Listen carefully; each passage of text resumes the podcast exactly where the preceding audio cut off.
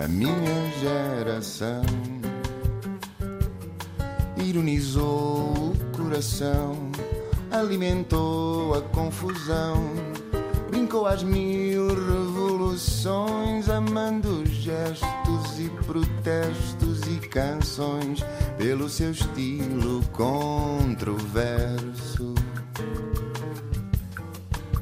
Este país também devia ser para novos e é por isso que recebemos em estúdio alguém que nasceu na virada do milénio, em 2000, em Coimbra. Andou na escola primária de Sozelas, frequentada maioritariamente por filhos de operários da Simpor e aprendeu a ler aos 4 anos por memorizar as passagens dos livros do Rato Renato que a mãe lhe lia. Sobredotada ou precoce, no fim do terceiro ano passou para o quinto, para um colégio privado, o único que a aceitava na sua condição e que a integrou numa turma de alunos mais velhos.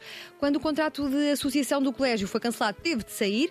Sem capacidade para pagar a propina, seguiu-se uma escola pública, a Dom Dinis, a escola mais sindicalizada do distrito e com os alunos mais desfavorecidos. Foi nesta fase que começou a jogar rugby e foram cinco anos muito felizes. Estava no 12 quando Donald Trump foi eleito e nessa altura tinha já um grande interesse em política norte-americana. Apaixonou-se pelo liberalismo social de Barack Obama e pela ética, retidão e amor ao país de John McCain.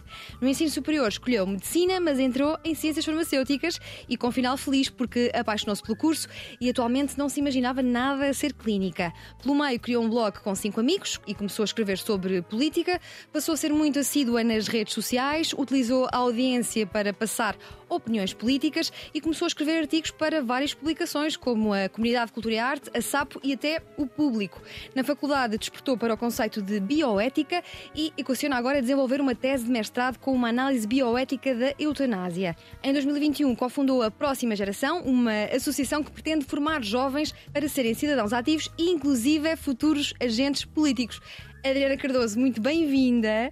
Eu estava aqui bastante dividida entre começar pelas ciências farmacêuticas e as suas várias uh, ramificações ou pelo liberalismo social, que eu acho que são duas fortes bandeiras que tu tens. Mas se calhar começava aqui pelas uh, ramificações da tua área. Quando é que a tua frustração de não ter entrado em medicina passou? Que isto é uma frustração que muita gente tem quando não consegue entrar em medicina e depois escolhe áreas assim mais próximas. Uh, sim, primeiro obrigada pelo convite. Passou quando eu percebi que não tinha qualquer tipo de perfil para ser clínica, percebi a abrangência que o meu curso acaba por ter. E eu sempre fui uma pessoa que, querendo ir para a medicina, queria fazer saúde pública, portanto, o perfil não clínico sempre esteve muito embutido em mim e percebi que o meu curso tem uma abrangência absolutamente ah, fenomenal. É dos cursos de saúde mais abrangentes e coisas, coisas que me apaixonaram. Eu, eu, eu posso dizer que, que estava no primeiro ano muito nesta dúvida de, de, será que é o curso certo, porque só fiquei porque não entrei em medicina e tive uma conversa com uma, uma professora minha uh, que me deixou que me deixou praticamente em lágrimas porque ela disse-me que eu e o perfil e o que ela, que ela via em mim, aquilo que eu gostava de falar, uh, estava completamente espelhado naquilo que era o curso e eu então não percebia porque é que não conseguia perceber isso pelas cadeiras e pelo pelo todo o currículo do, do próprio curso. Cheguei ao mestrado e depois percebi. Tive uma cadeira sobre deontologia e legislação em que falámos de questões, questões bioéticas e questões que, que me apaixonam imenso. Aí percebi que não poderia ter escolhido curso melhor e não escolhi, foi uma obra do acaso, mas se puder deixar um conselho a qualquer pessoa que, que esteja indeciso nesta área das ciências, eu diria que pela abrangência, uh, ciências farmacêuticas é o, é o melhor curso para escolher. Porque há um bocado aquela ideia de quem não está muito a par de que, escolhendo ciências farmacêuticas, o destino é trabalhar numa farmácia. É verdade. E posso dizer que eu tenho a sorte de ter escolhido. Uh, ou seja, a cidade em que iria estudar seria, foi Coimbra, porque a Faculdade de Farmácia da Universidade de Coimbra é, e sou suspeita, mas vou dizê-lo, a melhor academia de ciências farmacêuticas do país, porque eles, uh, eles têm muita preocupação em garantir que nós não estamos só vocacionados para a comunitária. Um, nós temos a possibilidade de fazer um curso, uh, uh, um curso que tem, que tem cadeiras que têm uma praticalidade enorme. Eu tive uma cadeira inteira para me explicar uh, o perigo e o problema que é produtos naturais estarem em farmácia uh, e, e, e, que eu tinha que estar alerta para isso, mas também para me explicar porque é que eu, se quiser ir para o Infarmed, vou ter que lidar com esse tipo de produtos e tenho, o direito, e tenho a capacidade, e, e qualquer aluno de ciências farmacêuticas que estiver em Coimbra tem o direito de escolher um curso uh, e um estágio curricular que seja feito no último ano, não em comunitária, mas também um, na indústria ou no regulador.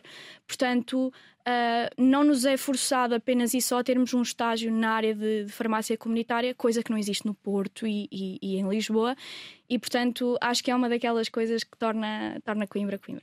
E o que é que significa uh, pertencer à ordem dos farmacêuticos? Só a partir daí que podes trabalhar uh, a investigação na área de farmácia, por trás de uma farmácia? Não. Eu, pessoalmente, tenho a minha opinião sobre, sobre as, ordens, as ordens profissionais e, e o próprio poder corpora muito corporativista que acabam por ter.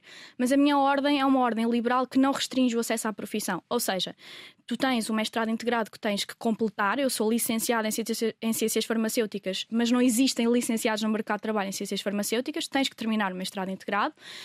A partir do momento que o terminas, estás apta para pedir a carteira profissional para trabalhar em farmácia comunitária e para poderes fazer residência de farmácia hospitalar. Se quiseres, se quiseres ir para a indústria, ser consultora ou, ou trabalhares numa parte de gestão de qualidade, não precisas ter a carteira profissional, mas podes tê-la se quiseres. Eu, o, o, meu, que vai ser o meu orientador de tese, um, leciona e, e está muito na área do direito e mesmo assim quer continuar a ter a sua carteira profissional porque tem direito a ela, porque terminou o mestrado integrado e tem, tem todo o direito a tê-lo. Portanto, não restringir o acesso à profissão é algo que a minha ordem faz. Uh, portanto, sim, no fim de terminares o curso, uh, para trabalhares em comunitária, tens que ter uma tens que ter a tua carteira profissional, que faz sentido, porque um, aquilo que os farmacêuticos fazem numa farmácia um, tem um impacto em termos de saúde pública que tem que ter um registro de ordem para que tu uhum. possas ser sancionado e tens um código deontológico que tu tens de seguir um, e, portanto, ter uma carteira profissional faz todo o sentido. E, para além de tudo mais, é uma ordem liberal, é uma profissão liberal e, portanto, um, é para isso que serve. E queres seguir a ordem, uh, ir para a ordem dos farmacêuticos e fazer carreira em farmácia? Um, eu posso dizer que já fiz estágio em farmácia comunitária, uh, adorei, uh, fiz na minha na zona onde vivo. Uh, e é engraçado porque quando estava a estagiar, a minha bisavó foi levantar a medicação à farmácia onde eu estava a estagiar e eu adorei. O contacto, acho que as pessoas não têm noção, mas existem é, é, muito complicado para pessoas que vivem no meio rural terem acesso a cuidados de saúde primários. E, portanto, a farmácia acaba por ser uh, o primeiro e último contacto que muitas pessoas têm com o sistema de saúde. E eu fiz tudo naquela farmácia. Eu fiz desde medicação para lares e apoio a enfermeiros para fazerem coisas como pensos um, a cedência de medicação em, em, em balcão normal, um, preparação de manipulados, mas também vi análises de senhores com 60, 70 anos que não sabiam ler. Uhum. Uh, também vi uh, senhores, uh, um senhor que chegou lá uma vez e era obrigatório usar máscara na farmácia. Ele tinha uma picada de, de, de uma vez para a asiática e entrou na farmácia cheio de medo a dizer: Eu vou morrer, eu vou morrer. E nós tivemos que encaminhar para o hospital. Eu adorei. Uhum. Mas não é, não é todo a área que eu quero seguir para o fim da minha carreira. Eu quero fazer várias coisas Sim. na minha área. Nós já aqui tivemos uma jovem licenciada em Ciências Farmacêuticas eh, que nos comprovou que uh, tirar o curso de Ciências Farmacêuticas eh, dá-nos acesso a muitas oportunidades. Ela, por exemplo, acabou na Google, em Silicon Valley, em, em uhum. inovação, o que mostra mais uma vez para quem está agora a, a, a tentar escolher o curso que não, não vai ficar propriamente presa àquela área, há uma, como tu dizias, várias ramificações.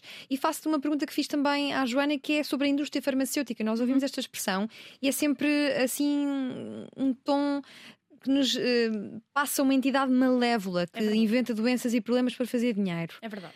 É verdade que é, que, que é uma ideia, que é uma ideia. Sim. E há, há, há, alguma porcentagem de verdade nesta, nesta ideia? Eu acho que é importante um, em todos os aspectos, todas as entidades, todas as profissões e todas as indústrias, sermos bastante honestos com aquilo que fazemos. Na Europa não se estabelece e não existiu o problema que existiu, por exemplo, nos Estados Unidos com a indústria farmacêutica. Não, não é comparável.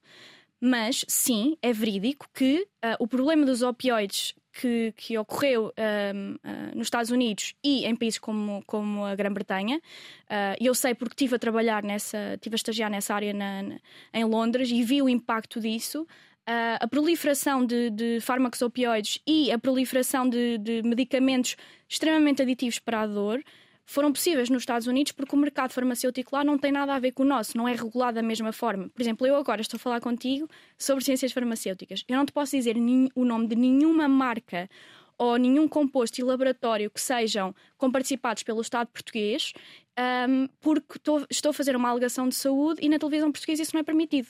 Agora, nos Estados Unidos, o que existia era um poder de lobby enorme, e neste momento ainda existe, diretamente aos profissionais de saúde e ao poder político, que permitiu que profissionais de saúde recebessem comissão por mais fármacos que acabassem por prescrever às pessoas. E quando tu tens um incentivo para dar medicação altamente aditiva a, a, uma comunidade e a uma população que, por si só, isto começou nas áreas mais desfavorecidas, em que as pessoas estavam mais sujeitas a desemprego e na altura de, da crise de 2008 económica, que as pessoas precisavam muito de um refúgio, uh, começaram com fármacos opioides e terminaram na heroína. E, portanto, isto é, um, é, verídico, é verdade e aconteceu. Não acha que possa ser plasmado para aquilo que é a Europa, o mercado europeu, porque não, não há maneira disto, disto acontecer. Volta e meia há um medicamento ou outro ficam mais famoso. Recentemente um, ficou um medicamento famoso, não vamos dizer nomes, pelos vistos, para, que promete emagrecer e pelos Sim. vistos com resultados porque aquilo esgotou em tudo que era farmácia, Sim. acho que não só em Portugal, mas a nível europeu, com muitas pessoas frustradas porque de facto tomavam aquele medicamento. Como é que tu olhas para, para acontecimentos como, como este, por exemplo? Como profissional de saúde farmacêutica, eu não gosto de, de, falar mal de uma classe inteira, uhum. uh, classe médica, mas eu devo dizer que há um abuso por parte de, de, de alguns médicos um, na prescrição de antidiabéticos para emagrecimento. É facto e é verdade que a FDA, que é o regulador americano, aprovou esse, esse medicamento injetável para tratar casos de obesidade uh, muito específicos, mas é preciso dizer que a maneira de emagrecer e a maneira de ter, não, não, não apenas o emagrecimento em termos de balança, mas uma maneira de uma pessoa ter uma relação saudável com a sua nutrição é ir a um profissional de saúde, é querer ser. Querer ir a um nutricionista é querer ter uh, e tentar fazer ao máximo que a sua perda de peso seja dessa forma. E acho que existe e existiu, uh, um, eu diria que uma vontade demasiado grande uh, nessa prescrição porque houve uma ruptura de estoque e uhum. diabéticos, pessoas que precisavam do fármaco, uh, por sorte era uma marca e portanto existia o genérico, uh, não tiveram acesso ao mesmo. mas eu diria que, tal como noutras patologias que outros fármacos são são prescritos quando não deviam ser os mais adequados. Isso parte muito da classe médica e a classe médica, nenhum médico é forçado a prescrever seja o que for. Sim, mas como é que depois evolui um caso como um medicamento como este fica famoso? Ele agora esgota, mas depois é reposto e volta ao assambarcamento? É assim, eu espero que pela. Eu espero que o Infarmed, e, e, é uma das falhas que eu às vezes apresento às nossas instituições de saúde, percebam que nenhuma política de saúde é feita no vácuo. É preciso perceber que uh, as pessoas e a maneira como, como funcionam as redes sociais e a maneira como cada vez mais é disseminada a informação, existe todo um contexto social que depois vai influenciar a maneira como os profissionais de saúde e depois os pacientes reagem à medicação. E, portanto, colocar algo como uma obrigatoriedade de justificação para prescrever o fármaco não me parece que se fosse algo uh, completamente descabido. Ou fazer ativamente uma campanha junto dos profissionais de saúde e da própria população da não utilização de fármacos antidiabéticos quando as pessoas não, não têm a necessidade verdadeira de os tomar. Porque uh, ser diabético e, e, e precisar de, de ter acesso a um medicamento e as pessoas podem achar que não é não é, não é complicado uma pessoa chegar a uma farmácia, eu que sou jovem, chegava a uma farmácia, sou, sou uma pessoa diabética e precisava de acesso ao fármaco, ok, vou a outra farmácia, tudo bem. Ok, uma pessoa no meio rural e um idoso que tem dificuldade de deslocação e um idoso que está sozinho e que uh, precisa de apanhar um táxi da sua casa para ir à farmácia mais próxima. Portanto, é preciso o contexto global e, e, o nosso contexto nacional também ser pensado na, na, no designo e, e, quando se fazem políticas públicas de saúde. Eu sei, Adriana Cardoso, que és profundamente contra a inclusão de homeopatia em contexto de farmácia comunitária e também de terapêuticas alternativas financiadas e promovidas no sistema de saúde.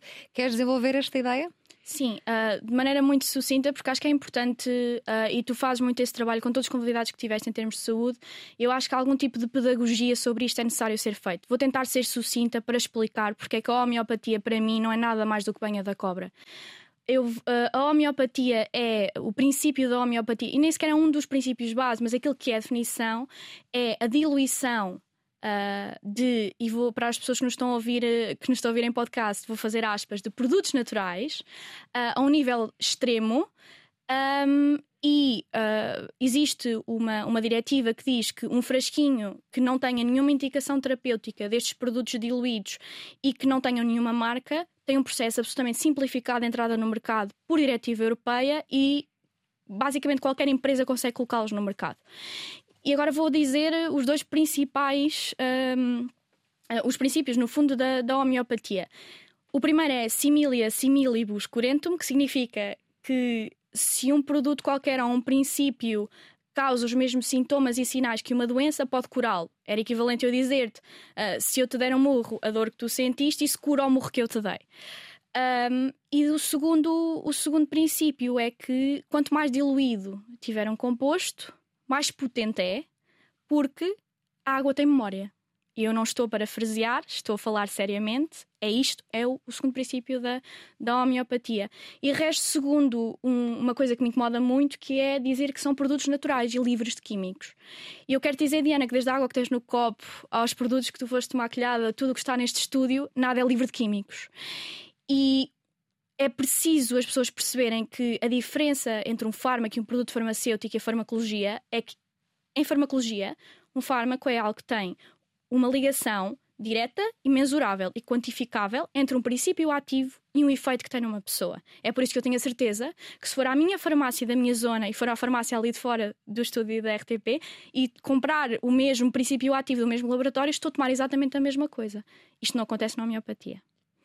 E eu percebo porque é que é incluído nas farmácias. Há muito esta ideia do legislador, ok, mas se não estiver na farmácia e um profissional de saúde que possa dizer existe um custo de oportunidade de estar a tomar esta homeopatia para a sua dor de cabeça uh, e pode desaconselhar essa, essa toma e tu podes ir à internet comprá-lo. Portanto, por que não ter em farmácia para teres aqui uh, quase o distanciamento com um profissional de saúde? Mas eu acho que estar em farmácia dá-lhe uma credibilidade para os próprios pacientes que acaba por ter este efeito psicológico de tornar já a homeopatia tão uh, eficaz ou aceitável como teres um, produto farmacêutico, porque estão no mesmo sítio. E mentalmente é esta ideia que tem para, as, para e, os E tens conhecimento de algum medicamento que ajude os cabelos em pé dos indignados da homeopatia que te estão a ouvir neste momento? Eu diria para beberem muitos copos de água, uh, segundo a lógica deles, ajuda. Um, e acerca, só para fazer mais uma chica, porque falaste também das terapêuticas alternativas. Eu não tenho problema nenhum que uma pessoa que tenha uma perturbação de ansiedade crónica e que faça psicoterapia, que vá a um psiquiatra, que faça medicação porque necessita de o fazer e tenha bastante dinheiro, depois faça reiki para se acalmar. Eu não tenho problema nenhum com isso.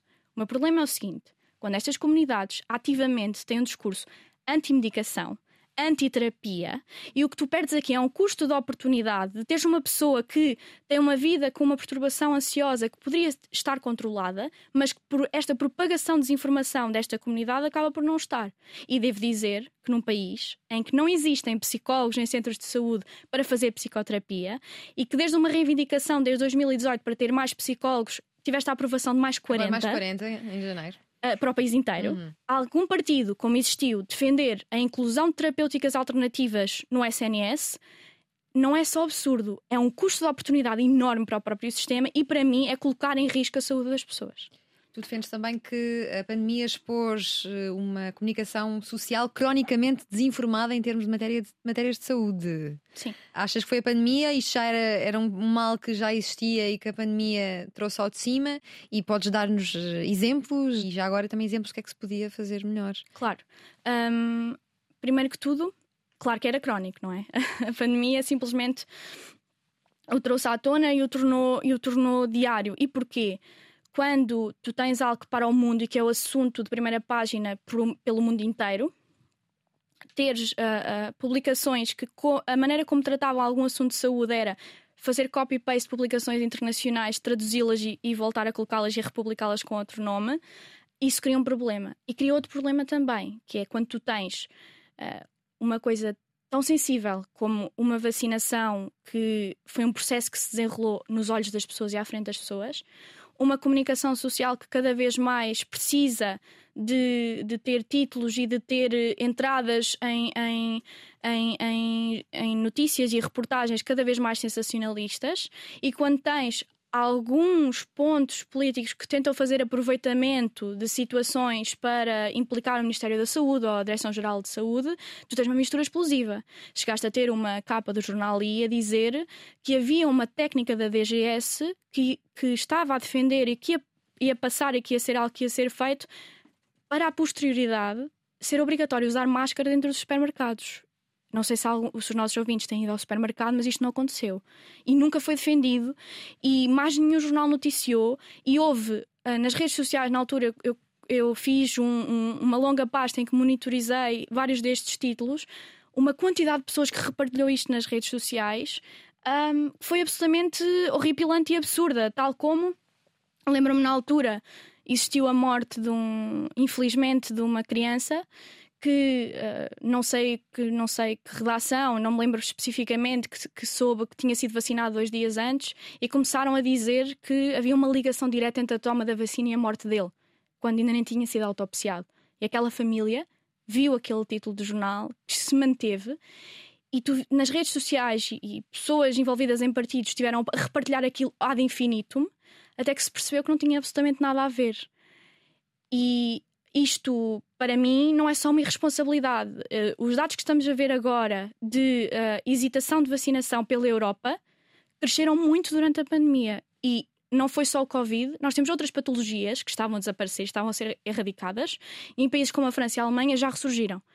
E, portanto, não é só uns títulos que foram feitos e ficou tudo saneado. Isto é um perigo de saúde pública e para mim é um problema quando a comunicação das instituições não precaveu isto. O que é que se pode fazer para melhorar o debate público em Portugal, nomeadamente em temas ligados à área da saúde? Primeiro, uh, querer ter jornalistas ou pessoas que saibam comunicar saúde e ciência nas redações. Uh, a redação que eu conheço que melhor comunica em saúde e em ciência porque tem uma, tem um, uma componente de facto destinada para a ciência ao público. Não é algo que é comum em muitas redações. Ter bons comunicadores uh, em saúde nos meios de comunicação social é fundamental, porque muitas vezes a informação fica presa na academia e as pessoas acham que uh, um, um paper académico é muito fácil de ser explicado para a população, mas não é, não é mesmo. E, e, existem ferramentas e competências que as pessoas têm que ter. E, portanto, este investimento é importante. Segundo lugar, as nossas instituições perceberem, mais uma vez e repito, que nenhuma política pública de saúde é feita num vácuo. Existe uma sociedade, existe uma maneira completamente distinta da informação fluir e não precaver, um, não precaver muito. Acho que em Portugal se subestimou muito aquilo que seria uh, um movimento anti-vacinas e um movimento de hesitação e, e de colocar constantemente em causa um, as próprias políticas da DGS. Só para, só para dar outro, outro exemplo, porque não tenho medo nenhum de dizer, um, Existiu na altura da vacinação das crianças para a Covid a apresentação de uma norma da DGS para que os profissionais de saúde pudessem começar a fazê-lo. E eu sou profissional de saúde, médicos são profissionais de saúde, enfermeiros também, e nós não tomamos uh, decisões porque aprendemos uma coisa numa cadeira no terceiro ano. Existem normas da DGS relativamente curtas em que nós sabemos este é o caso, temos esta pessoa, esta idade, etc, etc. Como é que nós devemos agir? É uma norma, é algo sucinto um celeuma político enorme, porque a DGS estava a esconder um parecer qualquer de uma, de uma entidade qualquer que supostamente seria contrário à própria norma. E quando se percebeu que a norma saiu, o parecer estava lá incluído. Só não tínhamos um PDF, um PDF de 300 páginas para apresentar à população. Portanto, um, a DGS demorou, em média, nessa altura demorou uma semana e meia, duas semanas, para depois fazer a publicação do parecer, e era tudo muito mais fácil, mais simples e evitado se tivessem percebido que isso seria uma questão quente, vacinação de crianças, numa vacina e numa terapêutica altamente politizada e o tivesse logo colocado cá fora. Portanto, acho que é importante ter essa. As instituições têm que ter essa noção. Tu também tens defendido que é importante distinguir o comentário político do comentário especializado e eu pergunto-te, Adriana, como é que vai a qualidade tanto do documentário político como do documentário especializado, nas nossas televisões e jornais. Eu não tenho problema nenhum, e aliás, eu faço análise política, portanto, eu não tenho absolutamente problema nenhum com, com programas de documentário político. E devo dizer que se existem, é por alguma razão. As pessoas, uh, o cidadão comum não tem tempo para estar a semana inteira a consumir ativamente notícias e, e, e, e programas e etc. para se informar sobre as questões do, da semana. Portanto, comentário político tudo bem, certo, deve existir. Agora é preciso fazer uma barreira. E acho que muitas pessoas não fazem. eu, se quiser aprender ou saber, ou na altura, por exemplo, da saída dos Estados Unidos do Afeganistão, eu vou vir a Cátia Moreira de Carvalho. Eu não vou ouvir o programa de comentário X que deu naquele dia à noite a dissertar longamente sobre se, se não se concordavam com a saída ou não, mas quais é eram os impactos que iriam ter, que são pessoas que não têm absolutamente formação nenhuma na área. Posso dizer que a as principais especialistas entre interação, vírus, hospedeiro do país, que por acaso foi a minha professora, a professora Alexandrina Mendes, foi à SIC Notícias uma vez, e uma comentadora que conseguiu dizer que 95% dos testes PCR eram falsos, falsos positivos, um, foi todos os dias à noite, durante três meses, à televisão, falar sobre vacinas. Eu não digo que aquela pessoa não tenha o seu espaço em comentário político, mas Porquê é que não há espaço para o comentário especializado? Se já existem programas de comentário político, porquê é quando existe um tema que requer especialização e que se constroem a, a, a segmentos com, com pessoas a falar diretamente com o jornalista, porquê é que não se leva a comentário especializado? Ou porquê é que o comentário político não diz só até aqui eu sei, até aqui é comentário político, a partir daqui eu, estou, a estou a falar de uma coisa que claramente não percebo e que não sou especializado para falar. E tu achas que é transversal todas as áreas? A guerra, a inflação, a habitação? Não verificas isto tanto em termos em em temas, por exemplo, económicos, porque uhum. muitas pessoas estão em painéis de comentário, têm base nessa, têm base de formação nesse, nesse, nessa área, ou por exemplo na parte de, do direito, porque também têm base de formação nessa área. Mas acho que em relações internacionais vejo muito, na área de saúde viste muito. Eu lembro-me perfeitamente quando vi um programa de comentário que vejo, consumo muitos, e um dos programas de comentário estava. Uh, uma comentadora a dizer que quando fosse para tomar a vacina, ela é que ia escolher a vacina que ia tomar como se isso fosse possível. Não é? Uh, e a dissertar longamente sobre como uma vacina de uma marca não era eficaz quando aquela pessoa nem sequer sabe o que é, que é eficácia. Se eu lhe perguntar um conceito epidemiológico como sensibilidade, ela não faz ideia do que é que eu estou a falar, tal como eu não percebo matéria penal e constitucionalidade. Mas eu não quero estar no lugar dela e ela não tem que estar no meu. Ou de outro profissional de saúde. E, portanto, acho que uh, não é uma dicotomia e acho que também as redações e também as empresas de comunicação deviam tomar um pouco de responsabilidade nessa, nesse, nesse lado, porque existem montes de especialistas jovens montes de especialistas jovens e mulheres que poderiam estar a falar sobre as suas matérias de especialização e tens a mesma pessoa de sempre que já tem um programa de comentário. E um jovem não tem de falar só sobre temas ligados à área da juventude, certo? Sim, sem dúvida. Já ficou aqui bem exposto o teu lado, a tua veia política, que é bem visível. Quando é que sentes que isso foi desenvolvido? Foi nas tais conversas com o teu avô sobre as histórias que ele contava da luta antifascista e do verão quente de 75? Eu eu venho de uma família sem nenhuma tradição política, no sentido em que um, o sindicalismo e o ativismo do meu avô e da minha avó em nada me ajudaria no meio político se eu quisesse ir para ele, mas venho de uma família humilde, venho de uma família do meio pequeno em que a política era vivida no dia a dia.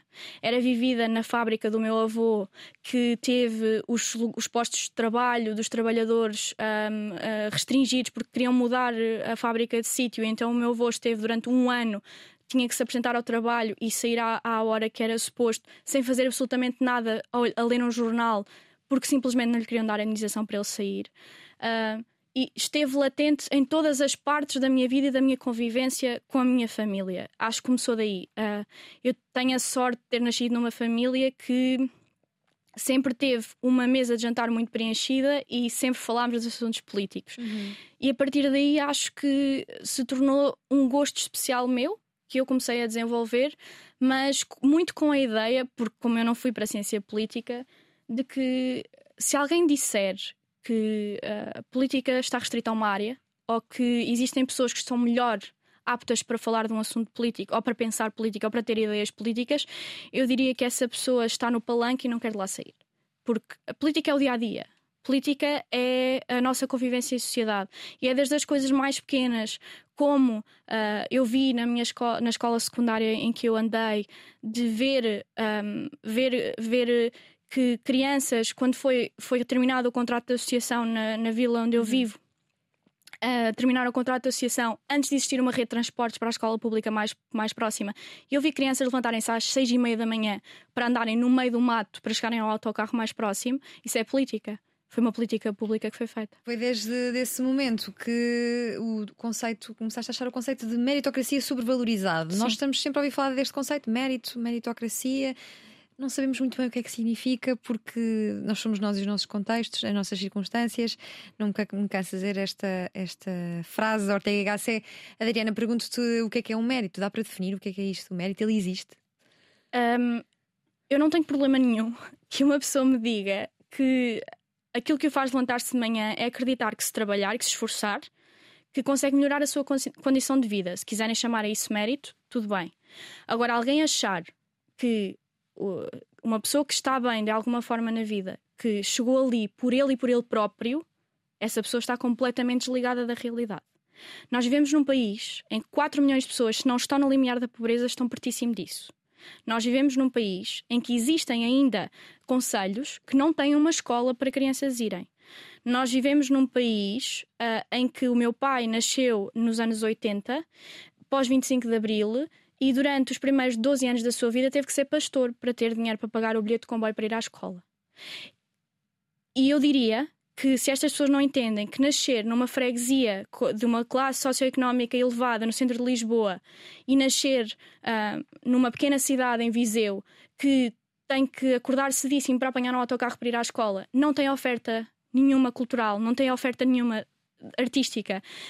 Um, ah, e nem sequer têm a capacidade de se deslocar para o sítio mais próximo para conseguir ter acesso a esta, se não conseguem perceber que existe um fosso de oportunidades que, a estas duas, estas duas crianças, então está completamente desligada da realidade. E eu não me importo que individualmente, e eu sou liberal, portanto, eu não me importo que individualmente o mérito seja um conceito que esteja premente na minha vida, mas eu não vivo numa ilha. Eu não estou isolada da minha realidade, do meu contexto e do contexto onde eu vivo. E acho que disseste muito bem. Acho que onde nós crescemos e o contexto em que nós crescemos dita muito aquilo que acaba por ser a nossa experiência e como vemos o mundo. Eu, como vim num meio desprivilegiado, eu não consigo achar que a meritocracia é uma coisa. Mas acabaste de dizer que, é, que és liberal. Uhum. O que é que é ser liberal? O que é que é o liberalismo? Sei que pendes mais para o liberalismo social. social que Sim. aqui em Portugal parece-me órfão. Dir-me-ás, tu dir-me-ás sim ou não. Mas de, define, olha, define-te politicamente. Eu definiste-o em termos de, de, liberalismo social. Eu não sou cientista política e acho que não, não, não vale a pena estar a dissertar teoricamente sobre o que é que isso significa uh, na academia. Acho que há pessoas muito mais competentes para o fazer. Mas uh, o liberalismo social para mim é ter claro como primeiro, como primeiro objetivo, e, e, a primeira coisa em que eu vejo é garantir ao máximo a liberdade para o indivíduo, mas eu sei e entendo que tu seres livre sem teres acesso à educação, tu seres livre sem conseguires ter acesso à saúde, tu seres livre sem conseguires estar num país que o elevador social funciona e que tu consegues, como eu passei de uma geração de um pai pastor para mim que estou aqui, se este elevador social não funcionar, então eu não sou livre, de facto. Portanto, eu sou liberal social. E com isto eu não quero dizer, e quero deixar bem firme, que alguém que seja liberal clássico ou alguém que seja neoliberal acaba por não ter nenhuma preocupação social. Nós temos, é nos pratos da balança, percentagens distintas àquilo que nós damos à liberdade pura e dura e ao conceito social e contexto social. Uhum. E acho que passa muito por aí. Acho que se alguém te disser que, que ser liberal é a mesma coisa para todas as pessoas que se intitulam liberais, não é. Sim. E acho que depende muito da, acho que depende muito do, da interpretação e, e e, e, acho que depende sim da porcentagem que tu dás a estas duas realidades, ao contexto social e ao, contexto, ao conceito de liberdade. Há muitas pessoas que tendem mais para o conceito de liberdade e eu tendo mais para o conceito social. E eu vou agora pôr aqui um tabuleiro em cima desta mesa do estúdio, é um tabuleiro de xadrez, xadrez nosso xadrez político, e vou aqui propor-te um exercício que é explicar o nosso xadrez político para totós, ou melhor, explicar o nosso xadrez político para estrangeiros, para quem não entenda muito do que é que se está a passar aqui em Portugal, e uh, começava por perguntar-te sobre uh, a iniciativa liberal já que estamos aqui no liberalismo, é o único partido que tem a palavra liberal eh, no seu nome. Eh, como é que definirias eh, que partido é este? Eu fui candidata independente pela Iniciativa Liberal, portanto, é um partido que me, que me disse muito e acho que é um partido que é socialmente, em termos de questões uh, sociais, sejam estas como a legalização da cannabis, como a questão do aborto, como a questão do casamento homossexual, como a questão da coadoção, como a questão da legalização da prostituição, um partido muito progressista social. Economicamente, devo dizer que não acho que seja um partido com pendor altamente social. É um partido que, para mim, uh, enquadra-se à direita pelas políticas e, e, pelas questões que, que define como prioridades. Um partido que tem a flat tax como prioridade económica. Uh, e estamos a falar de Portugal. Mas que é a flat tax para quem está a ouvir e não está a par? A flat tax é, é e a proposta da iniciativa liberal seria de, um, em questões de IRS, existir uma taxa de 15% aplicada a todos os rendimentos sem teto, uh, ou até um certo teto muito elevado de rendimento, sendo que defendem que seria progressiva marginalmente, porque é muito fácil as pessoas perceberem que 15% de 2 mil é sempre superior a 15% de 900, certo? Portanto, marginalmente seria sempre progressivo. Mas num país como Portugal, para mim, uh, uh, defender esse, esse sistema faz alguém, ou faz um partido, estar mais colocado à direita definitivamente. E foi aí que te desencantaste? Sim. Aproximaste porque ouviste Carlos Guimarães Pinto e nunca sim. te tinhas sentido tão representada, sim, sim. com o poder discursivo e os factos que normalmente Carlos Guimarães Pinto apresenta. apresenta. Como é que vais de, dessa uh, primeira fascinação até à desilusão que te levou a afastar? Eu, primeiro que tudo, devo dizer que eu nunca, fil, nunca me filiei, nunca militei em absolutamente partido nenhum. E eu tenho esta ideia que, que há muitas pessoas que não têm, de que eu não me quero. Para mim, estar num partido uh, não é um objetivo por ele próprio. Portanto, uh, se eu sinto que um projeto está a caminhar para um sentido em que eu não me estou a sentir representada neste momento, eu nunca militei nem me filiei, eu não sinto que eu deva estar dentro do partido como militante, constantemente a falar mal do meu partido ou vocifrar contra o meu partido, quando eu é que não me sinto bem. Exato. Como eu não sentia que a militância era a alternativa adequada a fazer, não fiz. Uh, devo dizer sim que o Carlos Guimarães Pinto e, e, e, e como, quando eu ouvi, da maneira que o ouvi, que foi no início daquilo que era o projeto da Iniciativa Liberal. Antes das eleições de 2019. Exatamente. Uh, ele falava muito desta componente do elevador social. O Carlos percebe bem a realidade de fechos de colégios de contrato de associação porque viveu a, a situação. É muito fácil ser uma pessoa muito esquerda e levantar-me contra os colégios do GPS, mas Portugal não é Lisboa nem o Porto. Portugal é um país inteiro. E só em Coimbra fecharam cinco colégios de contrato de associação em que não existia garantida uma rede de transportes para chegarem à escola pública mais próxima. Portanto, um, para mim, ser universalista em termos de serviços para garantir que todos os portugueses têm acesso à educação, à saúde e a qualquer tipo de serviço que o Estado deva dar, para mim não é uma certeza absoluta que o Estado seja o, mais, o, seja o, o, o prestador mais adequado. Uh, para mim é importante ver de facto qual é que é o mais adequado. E se tínhamos. O, o contrato de associação da minha vila foi absolutamente sintomático. Era um, um, uma escola em que o meu pai andou, em que filhos de, de operários da Simpor andavam, simplesmente era a mais próxima e fechou por que razão? Não é não era um grande grupo económico que estava a explorar aquele, aquele instituto. Foi uma política pública feita, centralizada e sem reparar este tipo, este tipo de casos. E era este o discurso, Carlos. Era este o discurso também em relação à saúde. Muita da esquerda te poderá dizer que ninguém com cancro morre em Portugal. Se tiveres cancro diagnosticado, tens acesso a cuidados de saúde de muita qualidade em Portugal. Certo. Mas e três, três anos de espera para uma consulta de urologia no Hospital de Viseu? E quatro anos e meio de espera para uma consulta de ginecologia no Hospital de Coimbra? onde é que está essa parte de, de, capacidade de diagnóstico e de precaução e das pessoas terem acesso a um cuidado de saúde o mais rápido possível? Quando nem preciso dizer que em muito. Um, vai contra aquilo que eram os tempos mínimos de espera para tu teres de facto uma consulta.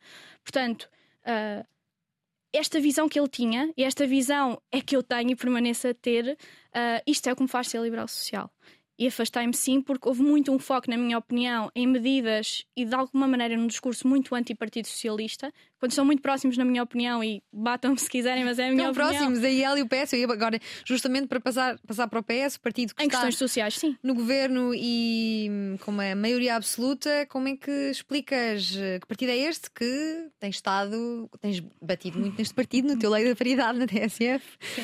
Acho que neste momento o PS está-se a transformar um partido do status quo. Está-se a, transformar num partido da uh, suborçamentação e ainda maior subexecução um, de brilharetes económicos que estão a tentar esvaziar o outro partido da oposição, o PSD, que é o partido da contenção orçamental. Nós estamos neste momento a entrar numa altura de recessão Uh, em que tu tens casos absolutamente alarmantes de pobreza nos nossos pensionistas e as pensões não vão ser de todo, de todo um, uh, uh, aumentadas de acordo com a inflação, nem nada que se pareça. Tu tens problemas e carências enormes em termos de pobreza alimentar em Portugal e não existe nenhuma política sistémica que seja defendida pelo Partido Socialista. É muito um partido de gestão de crise, que eu acho que é muito o perfil daquilo que é o seu líder. É assim que é António Costa, ele disse-o várias vezes. Ele gosta destas funções executivas de resolver problemas e de, de apagar fogos a curto prazo. Mas Portugal é um país que historicamente tem carências que precisam um, de propostas e, e, mesmo que sejam propostas que sejam conjecturais, que tenham algum tipo de efeito.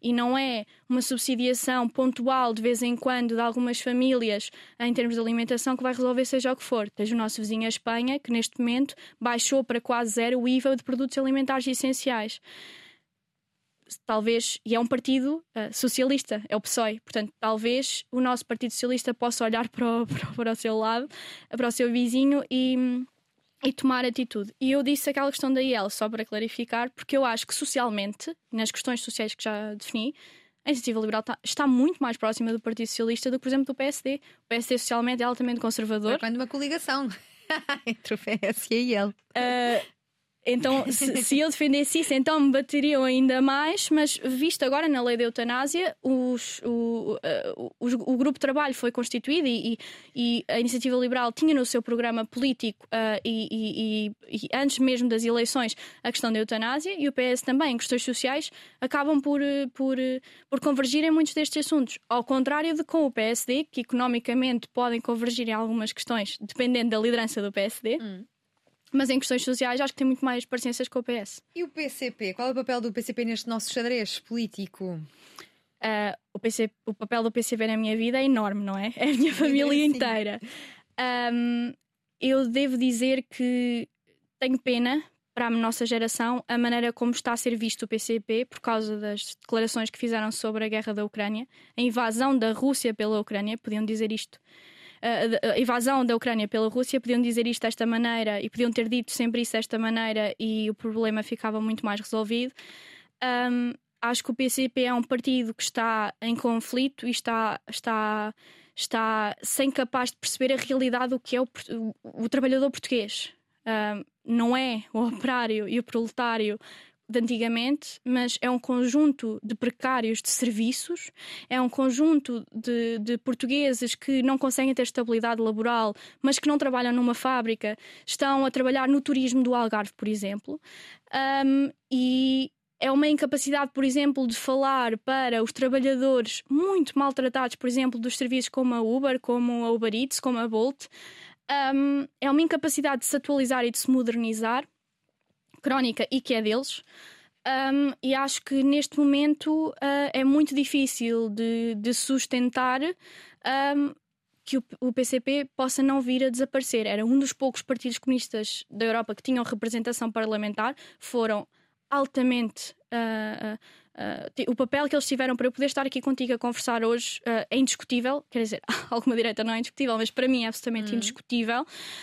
Um, e tenho pena que esteja na condição em que está, principalmente porque acho que para a nossa geração é completamente incompreensível uh, aquilo que foi a atuação durante a guerra da Ucrânia, porque sempre trataram a questão, como o PCP vê as questões internacionais, como aquela coisa que ninguém ligava. Hum, está aqui de lado, criou-se a geringonça, fez a geringonça, falava-se de matéria de política nacional, ninguém ligava muito quando o Jerónimo de Sousa dizia que ainda tínhamos que ver o que, é que era uma democracia sobre a Coreia do Norte, mas quando tu, quando tu chegas a esta altura e a atuação que eles têm tido durante este conflito, em tudo diz que é, é, completamente incompreensível como eles estão a comportar e acho que vão ser penalizados duramente na nossa geração. Já aqui falaste da geringonça, que falta naturalmente o bloco de esquerda. Quem é o bloco de esquerda hoje em dia no nosso xadrez político? Uh, eles diriam que estão mais à esquerda do PCP, eu tenho sérias dúvidas. Um, acho que socialmente são progressistas, Uh, acho que é um partido que uh, tem muitas fações ideológicas. Acho que as pessoas não têm propriamente noção disto, mas existe uma, uma, uma, uma grande divergência em termos ideológicos dentro do próprio Bloco. Acaba sempre por ganhar. Uh, em termos de programa político e programa eleitoral, um, o lado que eles consideram mais social-democrata, mais uma vez fiz aspas, porque eh, para mim não é todo social-democrata, um, mas é um partido que um, é isso mesmo, é, é um partido que se identifica como muito de esquerda economicamente, é um partido que, que se define como socialmente progressista e é um partido que não teve medo e problema de entrar na geringonça, mas que não faz para ser um partido propriamente de governo. Foram absolutamente essenciais na última crise económica que tivemos, deram voz muito à, à nova geração, a geração arrasca de precários que estavam a aparecer, tiveram um bom desempenho eleitoral nessa altura mas acho que tem um problema enorme de implantação no território nacional porque passamos às vezes a falar durante um mês sobre as ciclovias de Lisboa, mas temos a linha da Beira Baixa que há imenso tempo que não, que não, que não tem comboios a circular e não se ouve propriamente muito a comunicação social ou o próprio partido a falar sobre isso. Portanto, acho que ainda ainda tem uma dificuldade aqui a sair do meio, meio urbano das, das duas grandes cidades de Lisboa e Porto. E o partido da supostamente oposição, PSD, quem é hoje em dia, agora com Luís Montenegro? Acho que o PSD é muitas coisas. Acho que o PSD é o partido que mais varia dependendo da sua liderança. Acho que o partido de Rui Rio não é. nem, nem sequer tem uma, uma classificação possível, porque ele dizia que iria ser um partido de centro-esquerda e acabou por não ser absolutamente nada. Nós não vimos nenhum tipo de propostas que tornassem um partido centro-esquerda. Rui Rio defendeu um, uma baixa de IRC para empresas, há pouquíssimas empresas em Portugal que, que pagam, pagam IRC, antes de defender uma baixa de IRS para as famílias, portanto não se percebeu bem. Agora com Montenegro, não sei bem, acho que nem Montenegro sabe. Acho que há uma dificuldade enorme do PSD neste momento ter iniciativa política. Acho que perdeu muito terreno para o PS daquele tipo de discurso de contenção orçamental. Temos que ser cautelosos, temos que uh, amealhar para depois poder gastar no futuro. E faz cartazes a dizer o Partido Socialista tirou as pensões, cortou subsídios ou não aumentou subsídios e o PS e o PSD iria dar-vos isso tudo se fôssemos governo e as pessoas não acreditam propriamente nisso. E avançamos para o PAN, assim, a alta velocidade. Quem é o PAN? Acho que o PAN, como o nome indica, é um. Ainda tem o fulgor inicial? Não. De todo, acho que não. Nota-se, aliás, tem uma deputada agora, nem sequer tem grupo parlamentar. Um, acho que o PAN perdeu um pouco terreno uh, para o LIVRE também nestas questões ambientalistas. Acho que o PAN uh, é um partido monotemático em muitos aspectos. Acho que é um partido muito desligado da realidade dos, dos dos portugueses quando, quando fala sobre uh, defende ou, ou, pessoas ligadas ao partido defendem que exista uh, uma taxa paga por cada animal que tenhas em casa, por exemplo, para criação, para matar, para depois poderes consumir. Uh, acho que é muito desligado da realidade dos, do, dos portugueses. Acho que é um partido que está muito mais uma vez tem uma implantação no centro de Lisboa e mais ou menos reduzida no centro do, do, do, Porto, mas acho que é muito um partido ambientalista de uma, de uma, de uma dimensão demasiado cosmopolita. Então, quem tem questões verdadeiramente ambientais e, e se preocupa com os direitos dos animais deve votar em que partido? No LIVRE? Eu não, seria a última pessoa a indicar alguém em que partido votar, mas eu diria que o LIVRE tem propostas como, por exemplo, de como resolver a ineficiência energética das casas portuguesas. É possível tu sentires mais frio na tua casa em Portugal do que numa casa na Bélgica, que faz muito mais frio, e se diz muito sobre a nossa ineficiência energética dentro das nossas casas. O LIVRE tem propostas específicas para isto.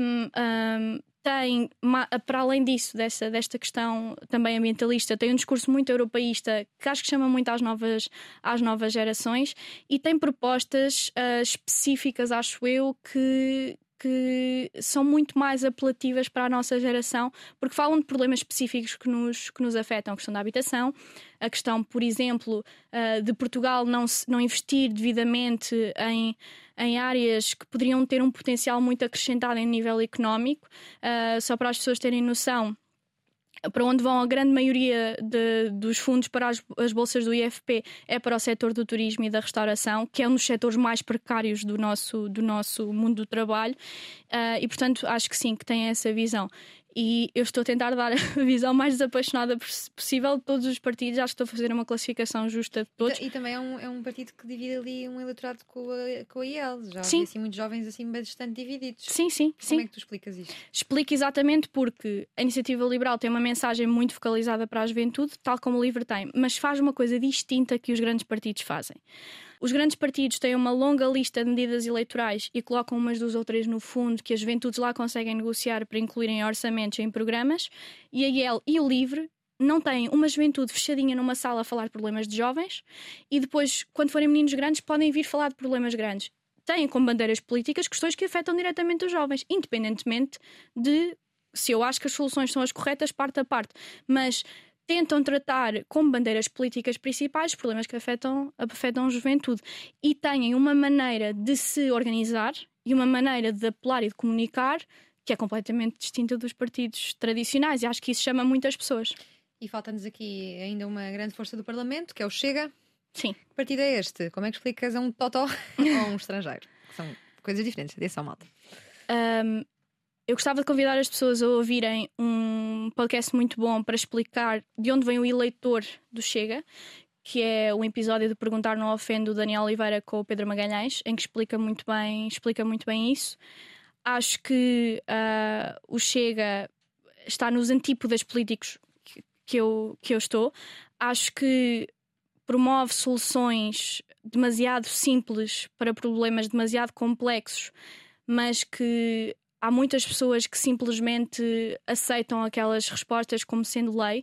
Dizer que a razão pela qual uh, em Portugal os salários são baixos, poderem vir a ser imigrantes ou ser uh, todo outro tipo de vernáculo que eles utilizam, pode ser uma narrativa fácil, mas perceber a, realmente quais são as carências que Portugal tem não permitem achar que isto, que isto é verídico. Contudo, eu devo dizer que um partido e eu estar nos antípodas de um partido político não indica que eu acho que não se deva tentar captar esse eleitorado. Acho que há muito eleitorado do Chega, que é um, do eleitorado rural, que deixou de ter representação, por exemplo, no CDS e que e encontrou ali um escape e uma maneira de conseguirem uh, vocalizar as suas frustrações com a sociedade e com Portugal em si.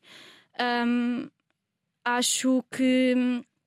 E gostava, sinceramente, que que as pessoas fossem ler o que foi o primeiro programa eleitoral do Chega e compararem com agora. É muito fácil agora ouvir André Ventura a dizer uh, num podcast, noutra, noutra, noutra rádio, que defendia cheques uh, mensais para as famílias ah, portuguesas porque acha que o Estado neste momento não pode deixar as pessoas sozinhas, mas no primeiro, no primeiro programa político defendia a venda das escolas públicas a privados para que pudessem organizar uh, um novo sistema de ensino em que vende, iria vender toda a infraestrutura da escola pública a privados para eles a organizarem. Tinha um programa ultra mega neoliberal. E, e, e eles têm. É, é um bocado difícil definir em termos programáticos o que é, porque é um partido que, como não tem consistência ideológica e é uma grande casa de pessoas que estão muito zangadas e muito tristes com, e chateadas com o sistema, é difícil de definir ideologicamente uh, nesse sentido. Agora, devo dizer que, uh, mais uma vez, uh, a maneira como responde aos problemas, a sua xenofobia, o seu racismo, o antifeminismo uh, do partido estão completamente nos meus antípodas. Mas acho que o eleitorado, que já esteve noutro sítio, esteve na abstenção, ou esteve no, no CDS, ou esteve no PSD, acho que o eleitorado, deve, deve, os partidos devem tentar que volte para, para os respectivos partidos, sem dúvida. E Adriana, um estrangeiro chega agora ao nosso país, já não vê o CDS nos, não, dentro do Parlamento, mas é um partido que, muito importante na, na nossa história. Quem, como é que definirias este partido? Achas que vai reerguer-se e algum dia voltar ao Parlamento? Não faço ideia, acho que é futurologia. Acho que muitos comentadores têm, têm a péssima, a, a péssima tradição. É, têm a péssima tradição de fazerem previsões muito à la longa e depois caem sempre no erro de poderem vir a ser desmentidos. Eu não faço ideia se o CDS vai conseguir eh, ressurgir. Acho que depende do próprio CDS, depende do xadrez da direita, eh, eleitoralmente. Um, acho que o CDS não percebeu o seu eleitorado nas últimas eleições. Acho que o CDS foi muitas coisas acho que na, na, na, liderança da Associação Cristas foi a voz do mundo rural, foi a interconexão do mundo rural com o mundo, o mundo urbano. Um, acho que é um partido que socialmente toda a gente sabe altamente conservador e consistentemente contra qualquer tipo de avanço uh, social que, que, tivemos em Portugal e que, portanto, uh, eu nunca pensei votar e não votei e não votaria. Um, mas devo dizer que acho que tinha bandeiras políticas que deveriam estar representadas na Assembleia, que acho mais uma vez a questão do mundo rural foi muito tomada pelo Chega, de forma completamente oportunista, certo, mas foi tomada e acho que, que essa parte faz falta. E acho que quando ficou relativamente claro para a liderança do CDS que nas últimas eleições, se elegesse, seria no centro de Lisboa. Não percebo porque é que continuaram a ter um discurso muito transmontano, muito a falar de, de, de touradas e dessas questões, e não percebeu que querer formar família para um jovem hoje em dia é impossível. Um jovem com menos de 28 anos querer formar família em Portugal não dá. Se é um partido pró-família, porquê é que não fala das, das, das, da juventude e das pessoas que vivem na periferia de Lisboa, que perdem um terço do seu dia nos transportes para chegar ao centro de Lisboa, um, que vivem precários e sem salários uh, que lhes permitam conseguir ter estabilidade financeira e que muito menos que conseguissem criar uma família. Uh, isto teria voz, eu diria, um, no eleitorado e poderia vir a ser possível, porque esteve por muito pouco, a ser eleito por Lisboa e continu continuaria a ser uma, uma, uma voz na Assembleia. Mas acho que uh, pecou por perceber. Um, e é uma coisa que acontece aos partidos tradicionais, às vezes esquecem-se que o mundo avança, que o, país avança e que o contexto onde nasceram, o partido nasceu, não é o mesmo em que se encontram no, no momento. Adriana, obrigada por teres feito este desenho, este xadrez político português e eu já tive a oportunidade de te dizer noutras eh, andanças que te vejo com um grande perfil para seres deputada no nosso Parlamento e agora aqui a grande questão é em que partido? Porque para seres deputada tens que estar, tens que estar dentro de um partido. É verdade. Qual deles escolherias para, para representares uh, algum eleitorado? Eu, se escolhesse um partido, se conseguisse escolher um partido, acho que estaria, estaria dentro do próprio partido. Eu, neste momento, não conseguiria escolher. Eu diria, e, e, vou ser bastante honesta, não, não, gosto, não tenho por hábito fugir a questões. Eu já votei em três partidos distintos. Já votei na, na IEL, já votei no PS e já votei no LIVRE. Portanto. Um, se encontrares alguém com a minha idade, com 22 anos, que tenha absoluta certeza das suas convicções políticas, e mesmo não as convicções, mas que tenha a sua ideologia completamente formada, eu diria que estás a falar com um idoso mental, mas que está num corpo de um jovem.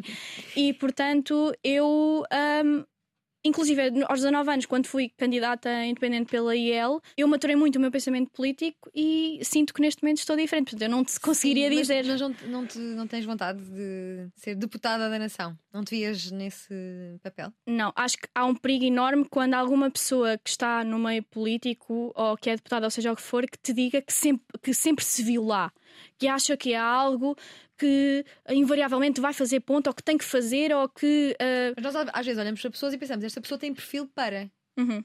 Tu não, não, achas que terias perfil para? Eu não consigo dizer isso sobre mim própria. Eu seria uma honra para mim servir o meu país na Assembleia se isso viesse a acontecer. Agora, se eu tenho isso planeado para me acontecer, não. O que eu, o que eu sou neste, o que eu sou e o que vou ser sempre, a minha profissão nunca vai ser política. A minha profissão é farmacêutica.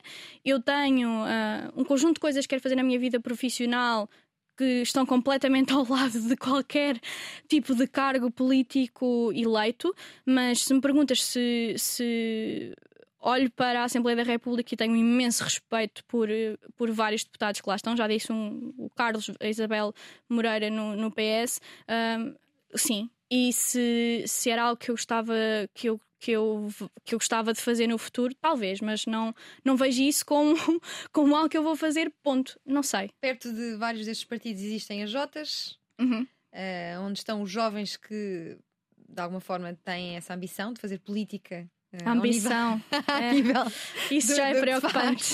Dos partidos, como é que olhas para as nossas Jotas? Um, não quero que ninguém. Não enche as minhas caixas de mensagens, por favor. Já estão habituadíssimos a que eu diga isto, mas pronto. Uh, quando só 6% dos jovens têm militância partidária ativa, acho que isto diz muito que fazer parte de uma Jota não é fazer política, ponto. Acho que há muitas pessoas que acham que fazer política é estar um, numa sala a aprovar uma lista para ir a um congresso com mais delegados do que as pessoas que vão votar na lista. Não é bem assim. É certo que há, e eu não tenho de todo um discurso populista anti-partidos. Acho que um, a criação de quadros dentro dos partidos é algo excelente e muitos deles vêm das Jotas, certo? Um, mas diria que tu estares numa Jota não significa que estejas a fazer política. E tu, uma, eu sei que há uma muito baixa cultura uh, cívica em Portugal, mas, e, e, acho que os partidos e as Jotas uh, aproveitam-se muito disso, mas alguém querer ser ativo politicamente, querer ter ideias políticas, querer desenvolver-se politicamente, não indica que tenha, tenha, que estar automaticamente numa juventude partidária. E nem eu estou certa que um partido precise de a ter. Mas já te dei dois exemplos de partidos que estão, estão a crescer e que não precisam de uma, de uma juventude para isso. O caso do Livre e da Iniciativa Liberal, que estão em pontos uhum. do espectro que não, que não são mesmo. Tu falavas de uma baixa cultura cívica em Portugal. É aqui que se insere o projeto A Próxima Geração? Sim aumentar a cultura cívica dos Sim. nossos jovens? Sim. Que projeto é este? Conta-nos. Um, a próxima geração é a primeira academia política uh, não partidária a ser criada em Portugal. Uh, eu tive a sorte de, de cofundadores fabulosos olharem para uma rapariga de 21 anos e acharem que fazia sentido eu estar numa equipa de criação de um projeto para a sociedade, para a minha geração, de facto. Um, é um projeto que me apaixona imenso. Uh, é um um, uma academia que, que são a última, a última edição foram 12 semanas de trabalho em que todos os meses tínhamos um fim de semana presencial pelo país todo. E isto não inclui o centro de Lisboa nem o centro do Porto. Nós garantimos que isso não aconteça.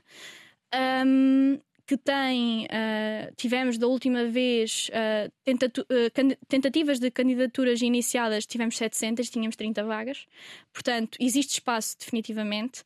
E o curso em si e a equipa de alunos selecionados e de candidatos foi absolutamente fabulosa. Um, nós tentámos ao máximo e tentamos, e é uma das nossas preocupações, temos diversidade enorme geográfica, de uhum. diferentes perfis no, no grupo de alunos, um, de termos diferentes contextos socioeconómicos, quando tu aprecias um currículo de uma pessoa que nasceu, cresceu e viveu no centro de Lisboa, que já fez montes de coisas extracurriculares, uh, até internacionalmente, um, e se quiseres medir apenas o sucesso nesse sentido, então essas pessoas são sempre as selecionadas. Mas nós tentamos que isso não aconteça, porque queremos que o grupo seja um grupo em que eles discutem ativamente entre si aprendem juntos, criam uma ligação tão grande que eles têm reuniões de alumni todas, todas as semanas em jantares e almoços todos juntos um, e culminou com Uh, culminou com a apresentação de uma política pública na Assembleia da República e um dos fins de semana mais engraçados foi no Fundão, em que eles acordaram às quatro da manhã e lhes dissemos: agora vocês são o presidente, o presidente da Câmara, tem um incêndio aqui e agora vocês resolvam-se o que é que vocês têm que fazer. E estas competências, que normalmente estão fechadas dentro dos partidos, é isso que nós tentamos trazer numa academia não partidária, dar este tipo de formação para qualquer uh, para qualquer jovem que queira, que queira fazer parte. Era isso, quem é que se destina? Como é que se podem inscrever e já vão na segunda edição? Certo, certo. fechamos agora as candidaturas para, para a segunda edição, que está a ser um trabalho árduo, porque temos o triplo das candidaturas válidas para apreciar. Temos muitas pessoas que bem, primeira. Sim, correu de facto. Fomos muito, tivemos muita sorte nisso. Um, um, e portanto, uh, sim, diria que a nossa academia, no, no fundo, um, tem uma visão, acho eu, desempoeirada de, de, como, de como os jovens até se gostam de associar e gostam de aprender. E começou desde coisas tão simples como eu perguntar como é que eu poderia saber como é que se aplica um fundo europeu à minha freguesia. Como é que eu, se quisesse formular uma política pública, como é que eu iniciaria por fazer? E então criámos uma, uma academia que acaba por dar essa uhum. formação a quem quiser. É destinada desde os, desde os 18 aos 30. Todas as informações estão no nosso site na próxima geração e convido todas as pessoas que quiserem a candidatarem-se para a próxima edição. Então, estão todas as pessoas convidadas. A nossa hora passou a voar, mas não podia fechar este episódio sem te falar deste conceito de bioética a que despertaste para durante a faculdade e que te levou a decidir escrever uma tese, uma análise bioética da eutanásia. Tenho de te perguntar, obviamente, como é que olhas para o debate que tem sido feito eh, sobre a eutanásia em Portugal e para onde é que vês que se encaminha Portugal nesta matéria.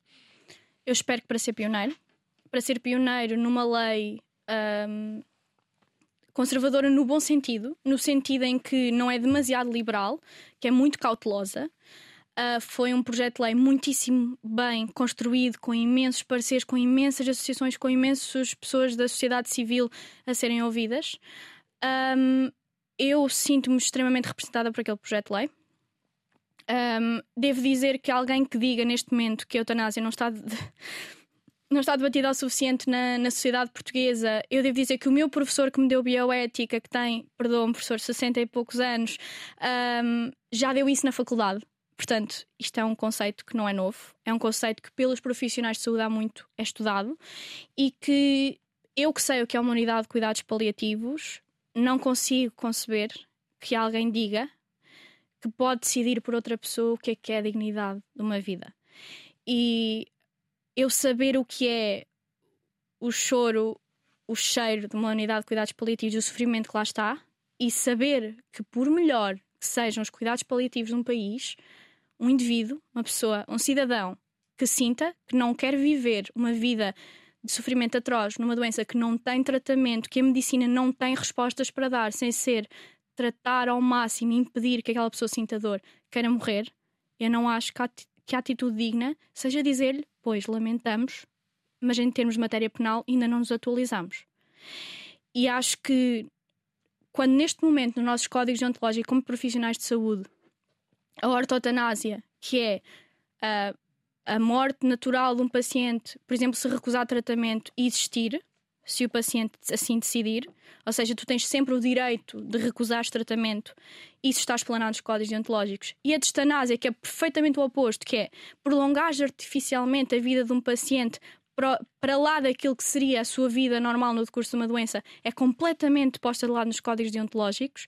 Quando nós já despenalizamos o suicídio, que antes, se tu te suic tentasses suicidar e por algum acaso não conseguisses fazer, poderias vir a ser penalizado. E quando já é feita eutanásia em cuidados paliativos por alguns profissionais de saúde que existem, foram relatos que foram feitos, eu aconselho todas as pessoas a irem ver audições parlamentares sobre a lei, perceberem que isto acontece e os profissionais de saúde, as famílias, primeiro não abrem processos de crime, não querem abrir, e os profissionais de saúde não são perseguidos judicialmente, está um bocado na altura do nosso país se atualizar em termos de matéria penal. Portanto, ouvir um partido, que é o PSD, defender um referendo numa matéria de direitos fundamentais e liberdades e garantias preocupa-me muito.